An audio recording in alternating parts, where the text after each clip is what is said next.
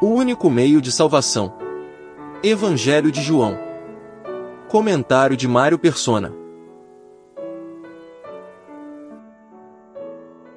Nicodemos irá agora receber a chave que abre o entendimento das Escrituras.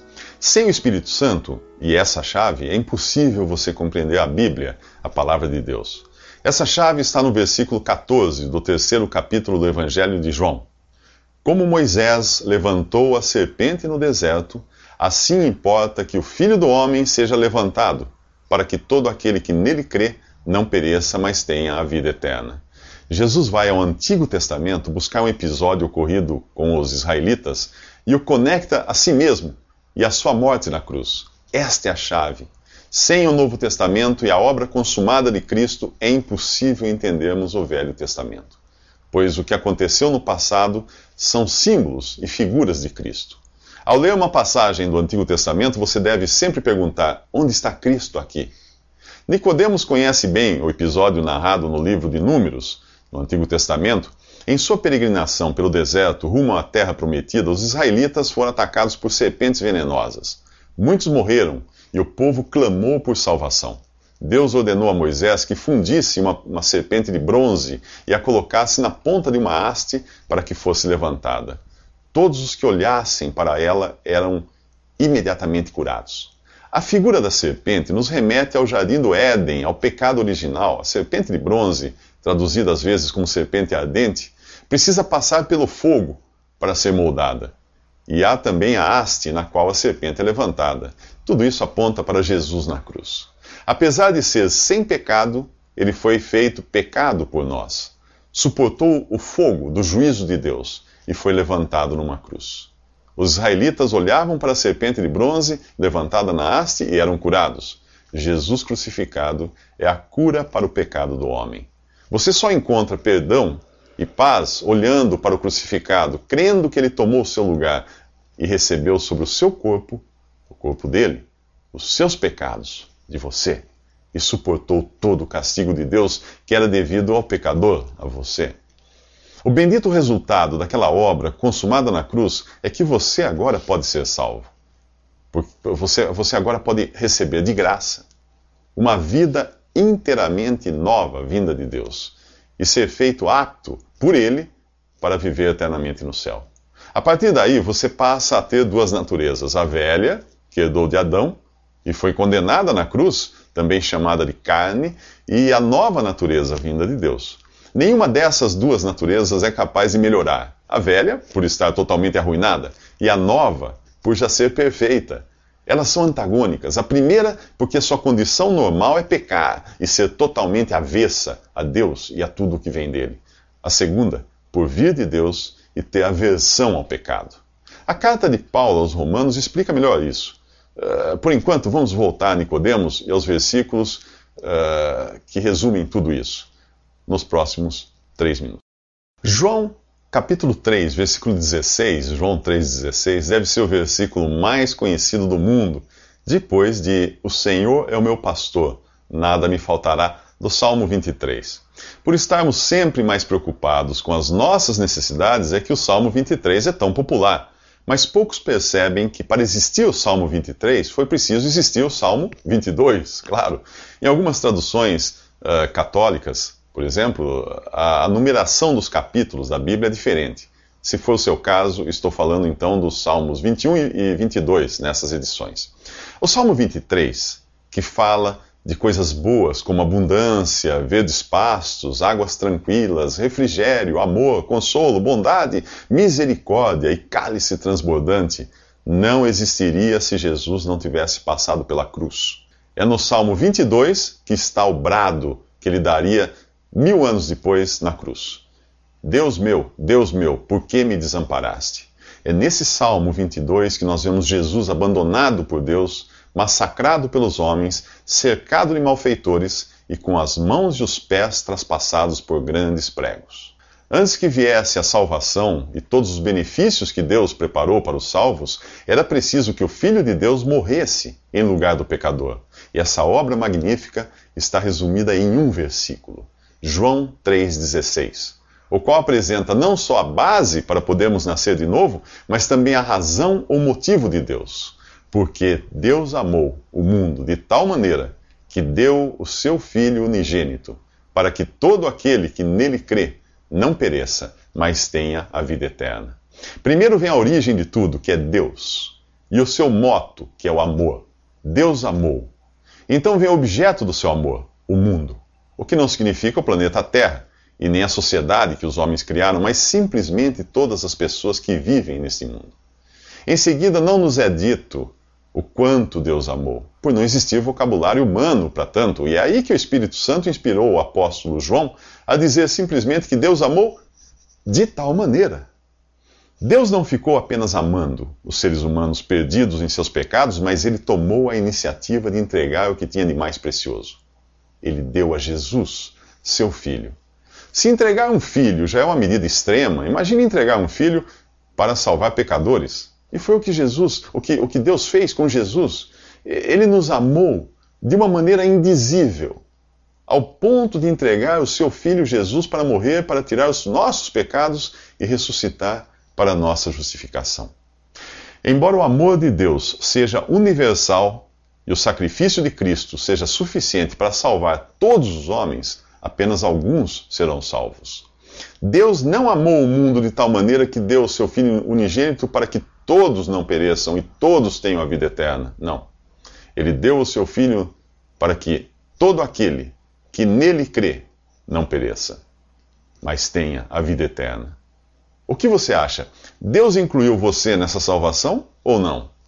Nos próximos três minutos, Nicodemos descobre que não se trata de uma escolha entre duas opções. Existe só uma opção. Jesus diz a Nicodemos que quem crê nele não é condenado, mas quem não crê já está condenado porquanto não crê no nome do unigênito Filho de Deus. Percebe que não é uma questão de escolha entre ser salvo e ser condenado? Condenados todos já estamos, por natureza. A única opção que nos resta é crer em Jesus para escapar dessa condenação. Ao afirmar que Deus enviou o seu Filho ao mundo, não para que condenasse o mundo, mas para que o mundo fosse salvo por ele, Jesus mostra que Deus ainda não desistiu de nós. Não é de hoje que ele vem submetendo o homem a diferentes testes para provar a sua incapacidade de salvar-se a si mesmo. Por isso precisamos de um Salvador. Primeiro, o ser humano foi reprovado no teste da inocência, quando ainda morava lá no jardim do Éden. Tentados por Satanás, Adão e Eva se rebelaram contra o único pedido que Deus havia feito a eles, de não comerem o fruto da árvore do conhecimento do bem e do mal. O teste seguinte foi para ver como o ser humano se sairia com a sua recém-adquirida consciência e conhecimento do bem e do mal. Esse período começa com Caim assassinando seu irmão e termina com um dilúvio. Apenas oito pessoas foram salvas para recomeçar. O teste seguinte foi dar ao homem autoridade para governar sobre os seus semelhantes, mas o próprio Noé, o primeiro a receber essa autoridade, prova ser incapaz de governar até a si mesmo em um ato de completa rebelião contra Deus, os seus descendentes constroem a Torre de Babel. Aí Deus intervém, confundindo as línguas e dispersando a raça humana.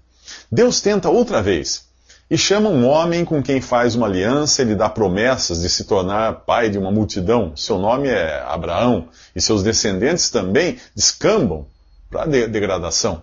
Nós vamos encontrá-los no final desse período como escravos no Egito. O livro de Gênesis, que começa falando de criação, termina falando de um caixão. Deus liberta aquele povo e lhe dá uma lei para testar a sua obediência aos mandamentos. Funcionou? Não. Enquanto Moisés recebia as tábuas da lei, o povo adorava um bezerro de ouro.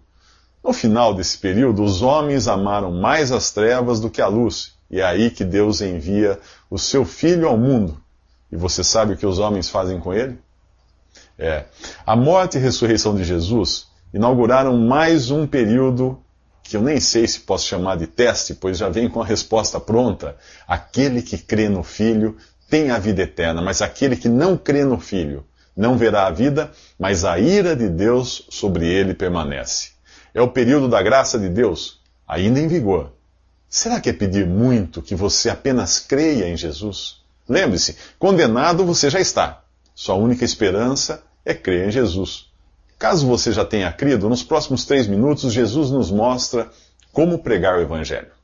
No capítulo 4 do Evangelho de João, há três lições, todas relacionadas ao Evangelho: como pregar, o que pregar e para que pregar. A primeira mostra o espírito ou disposição na qual o cristão deve levar as boas novas. A última ensina o objetivo da salvação de uma alma. Entre uma coisa e outra, nós temos o Evangelho propriamente dito, que envolve o reconhecimento de pecado e o encontro pessoal com o Salvador. A chave para o como pregar está na palavra necessário, ou importa, de algumas traduções, do versículo 4. Ali diz que era necessário Jesus passar por Samaria. A outra ocorrência da palavra necessário é no versículo 23, e é também a chave para para que pregar. Lá diz que é necessário que aqueles que adoram a Deus o adorem em espírito e em verdade. Por que era necessário Jesus passar por Samaria? Não era por ser o caminho mais curto entre, entre a Judéia e o centro do Juda, que era o centro do judaísmo, e a Galiléia, que era habitada por gentios. Os historiadores dizem que os judeus preferiam uma rota mais longa, passando pela Pérea, só para evitarem atravessar Samaria. Eles odiavam os samaritanos. E nem mesmo conversavam com eles por estes praticarem uma versão pirata do judaísmo, deturpando a religião dos judeus. Mas era necessário Jesus passar por Samaria por causa da mulher samaritana desse capítulo. Ela precisava conhecê-lo, pois salvar pecadores era uma prioridade na agenda do Salvador. É nesse espírito ou disposição que o cristão deve pregar. É necessário que ele vá ao encontro do pecador perdido, mesmo que para isso precise deixar de lado os seus preconceitos e a sua intolerância. A intolerância é um dos efeitos colaterais de quem professa qualquer fé. E no caso do cristianismo, nós temos dois mil anos de história e sangue, sangue derramado como prova disso. Eu não falo aqui da aversão ao pecado, ou as ideias e práticas contrárias à vontade de Deus. Isto deve caracterizar o cristão, sim, porque é condizente até com a santidade de Deus. Eu falo da intolerância e aversão à pessoa do pecador, ao ser humano. Deus abomina o pecado, porém ele ama o pecador. Se não amasse, como enviaria seu filho para morrer por injustos como nós? Em Romanos diz que alguém pode até dar a vida por uma pessoa boa, mas Deus demonstra o seu amor no fato de Cristo ter morrido por nós, enquanto nós estávamos na condição de pecadores.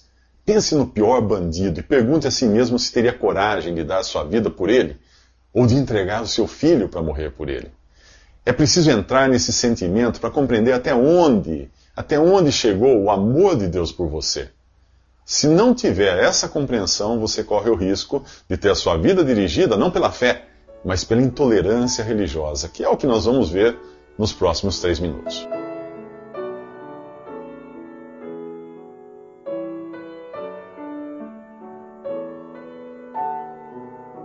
Visite respondi.com.br. Visite também 3minutos.net.